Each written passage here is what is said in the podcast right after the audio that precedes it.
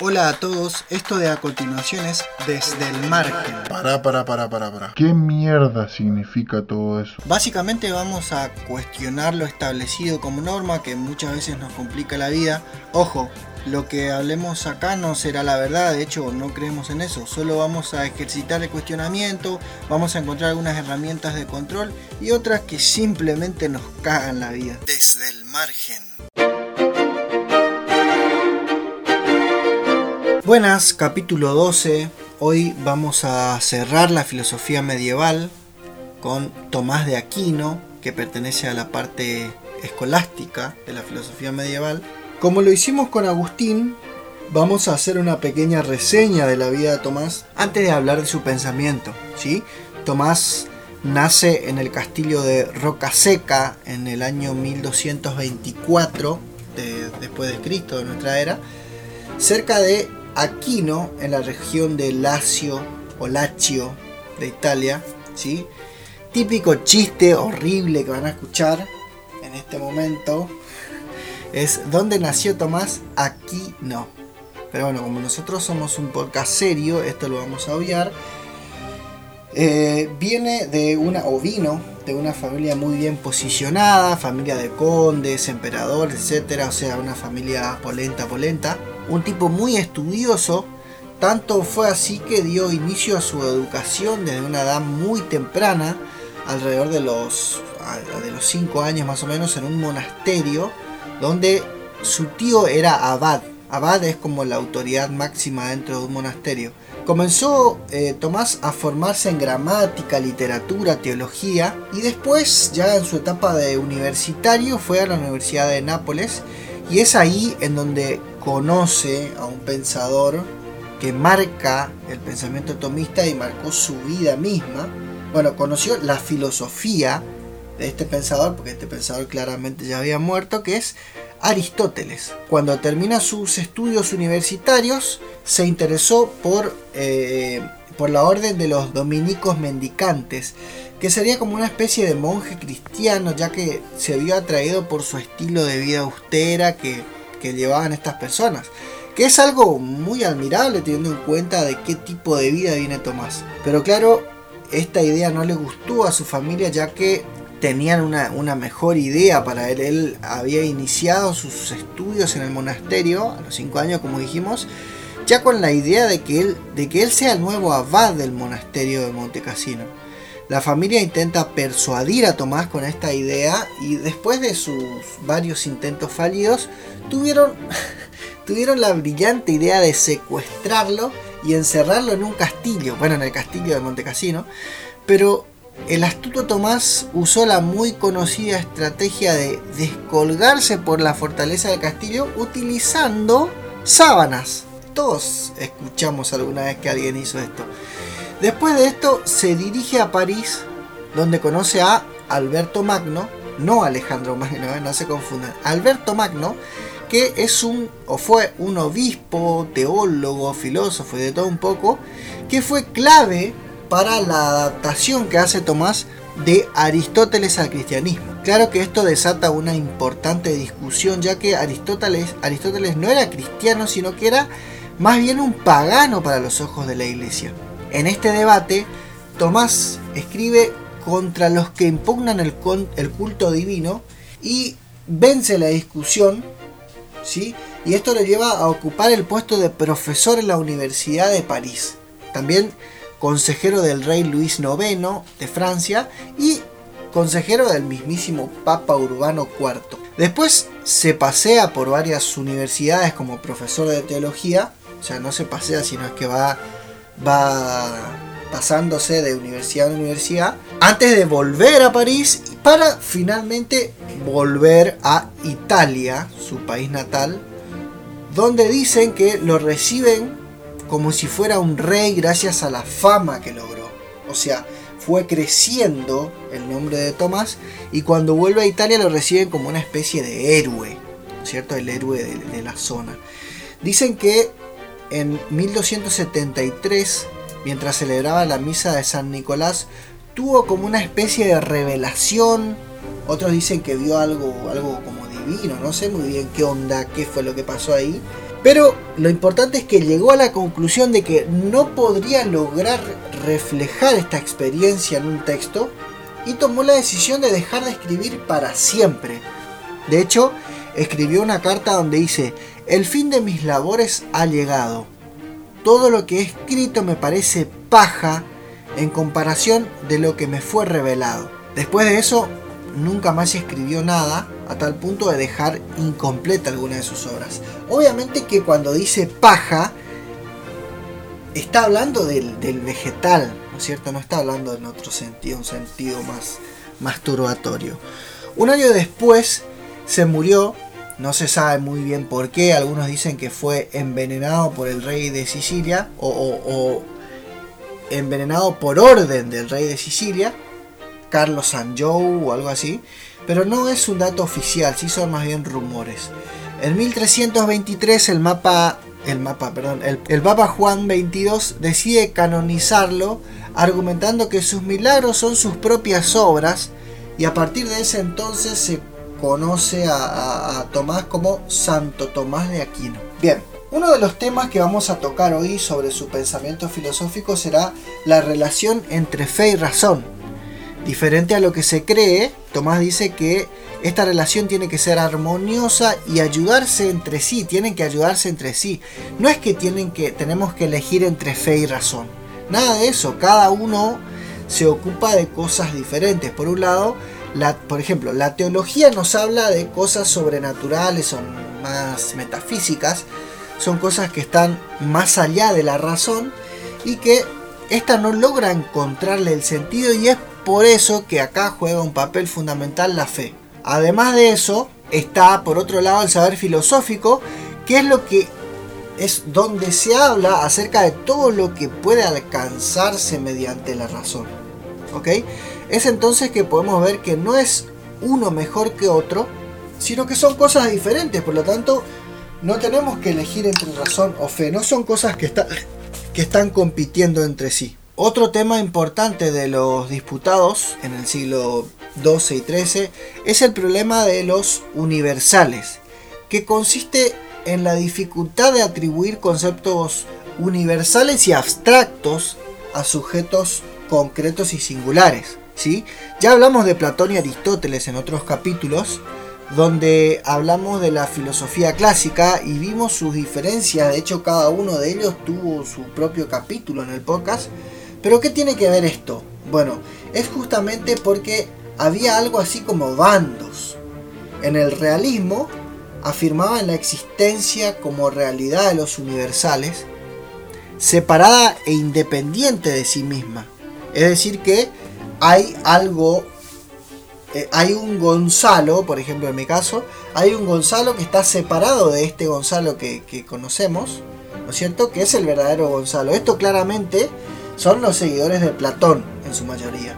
¿No es cierto?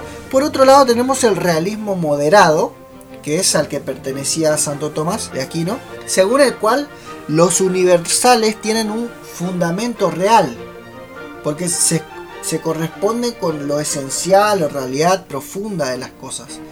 Pero solo se puede acceder a ello a través de un proceso de elaboración mental o abstracción de la razón, ¿no es cierto? que obvio este grupo no solo son seguidores de Tomás, sino también son seguidores de Aristóteles, ¿ok? Después de esto, Tomás recibe un mensaje del Papa Gregorio IX, donde le tira una idea fantástica, no solo para Tomás, sino también para la iglesia misma, que es evangelizar a todo el mundo. Si todo el mundo quiere decir judíos, musulmanes, paganos, etc. ¿Sí? una idea fantástica, ¿sí? Tenemos que lograr el monopolio, el no ideológico, sí, también ideológico, el, monopolio religioso, el monopolio eh, eclesiástico, espiritual, Tomás obviamente se copa con la idea y escribe Suma contra los gentiles y otra obra que se llama Suma de la Teología, donde toca cuestiones claves sobre Dios y también donde se encuentran las cinco vías, donde cada vía será un proceso lógico que nos permite acceder a la existencia de un ser supremo y perfecto que es el Dios cristiano. Lo que Tomás hace en esta obra es adaptar las ideas aristotélicas al cristianismo, ideas como por ejemplo la, del movimiento, donde Aristóteles perdón, creía que cualquier cambio era muestra de un movimiento como el que como podemos ver en el, en el crecimiento de una planta, por ejemplo. La planta no se movió, pero sí está creciendo, podemos decir que está en movimiento por eso. Por otra parte, en relación a esto también decía que todo lo que se mueve se mueve por otro, en donde están los motores y los móviles, donde los motores son los que mueven y los móviles son los movidos por estos motores, ¿sí?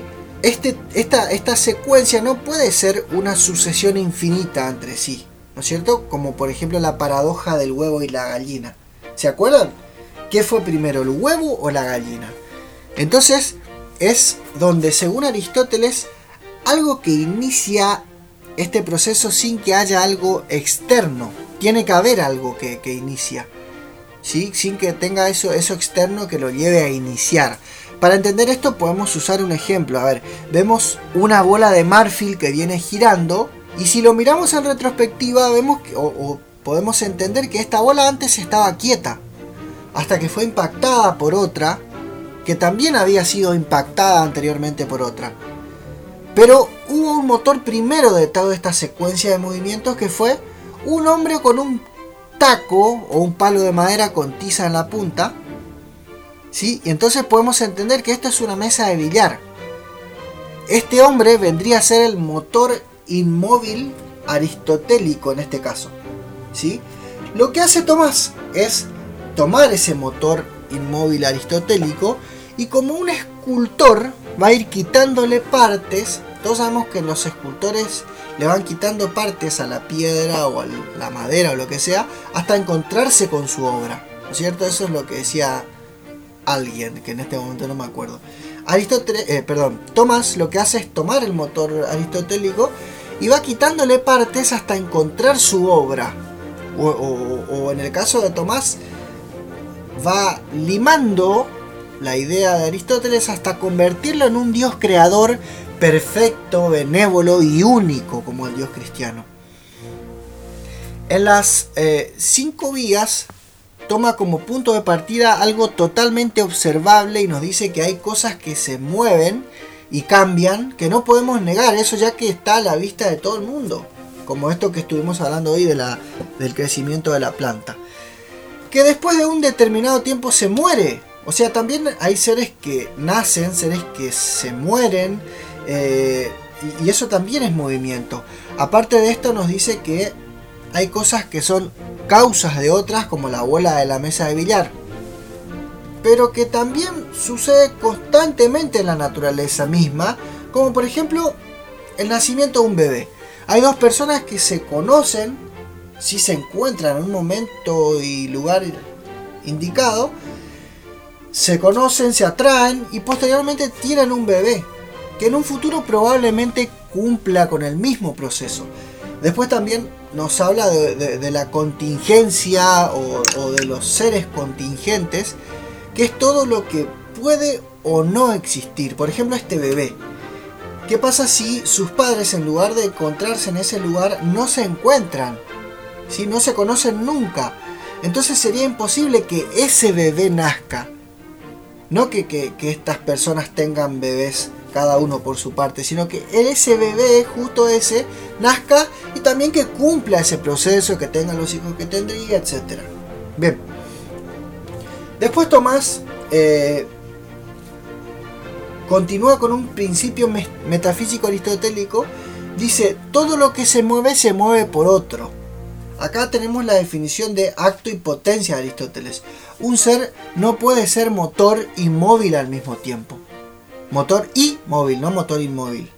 Como no puede ser esto infinito, tenemos que encontrar un motor primero que obviamente será Dios. ¿No es cierto? El Dios cristiano. Una cosa no puede ser causa de sí misma. Ese bebé no pudo haber nacido por sí mismo. Necesita de, de esa concepción anterior, al igual que sus padres. Pero esto no puede ser infinito, sino que tiene que tener una causa primera, como es de nuevo Dios creando a Adán y a Eva. En la cuarta vía nos va a decir que hay seres casi perfectos, pero que a su vez hay un ser que es perfección absoluta y es lo que nos permite medir la perfección relativa de estos otros seres. En la quinta vía nos va a decir que en el universo hay orden, por eso hay, por ejemplo, seres que saben hacer cosas sin necesidad que nadie se los haya enseñado. Por ejemplo, eh, un pájaro. Sin tener conocimiento de, leyes, por ejemplo, de, aerodinámica, de, la ley de la gravedad, él sabe qué tiene que hacer para despegar su cuerpo del suelo, sabe volar. Pero nunca nadie le enseñó estas leyes, pero él sabe hacerlo. Entonces, tiene que haber un ser inteligente para dirigir todas estas cosas de la naturaleza y ordenar el universo. ¿No es cierto? Eh, acá también podemos ver cómo la sincronía que hay en el, universo, o, o al menos en el mundo, en donde lo que hace un ser o un grupo de seres en un lugar determinado del planeta va a impactar en mayor o menor medida a otros seres que están probablemente del otro lado del planeta y que ni siquiera tienen conocimiento de la existencia de esos otros. Pero terminan siendo afectados, no siempre negativamente ni tampoco no siempre positivamente. Pero hay orden en el, en el universo y alguien tiene que darle ese orden, ¿no es cierto? En el caso de Tomás va a decirnos que ese orden es obviamente Dios, ¿no es cierto? Este fue el capítulo de Santo Tomás de Aquino, o Tomás simplemente. Eh, en un futuro vamos a retomarlo, ¿no es cierto? Vamos a tocar otros temas, o por qué no profundizar un poco en el tema de las cinco vías y, comprender mejor el modo que él utilizó todo este proceso lógico o esta lógica aristotélica para poder encontrar eh, o darle esta forma que le dio. Pero por hoy vamos a estar cerrando, espero que te haya gustado. Nos vemos la semana que viene con el modernismo y con algunos pensadores de la modernidad. Chao, chao.